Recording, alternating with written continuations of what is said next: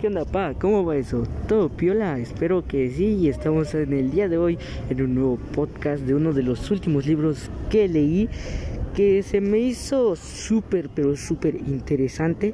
El libro se llama El diario de Ana Frank. Se los recomiendo leer. Esta, está re interesante.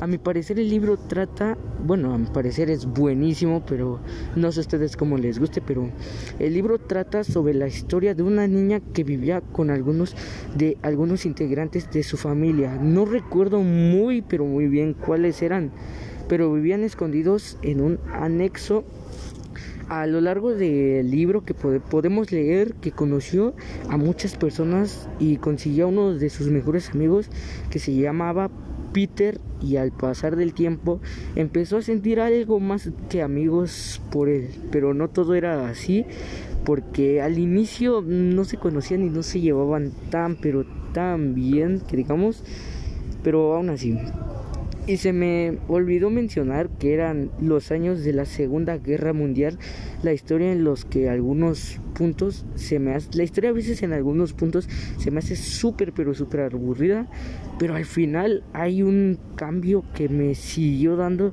las ganas de seguirlo leyendo, pero al final Ana lamentablemente murió de una enfermedad y no recuerdo muy bien cómo la contrajo, pero bueno, hay, hay muchos giros en la trama que me impresionaron mucho, que dije, wow, está muy impresionante esto.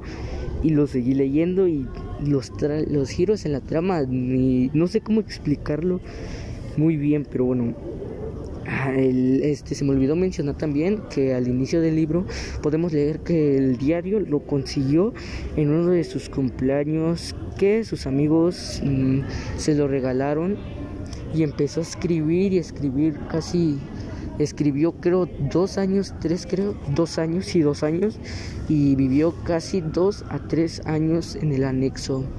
Y pues se me hizo muy interesante saber cómo vivía una niña en las épocas de la Segunda Guerra Mundial. Bueno, pues espero que les haya gustado este podcast, este pequeño resumen no lo hice tan largo porque no tengo nada, no tengo muchas palabras para expresarlo, pero bueno, le, espero que les haya gustado. Nos vemos en la próxima y recuerden coman sus frutas y verduras.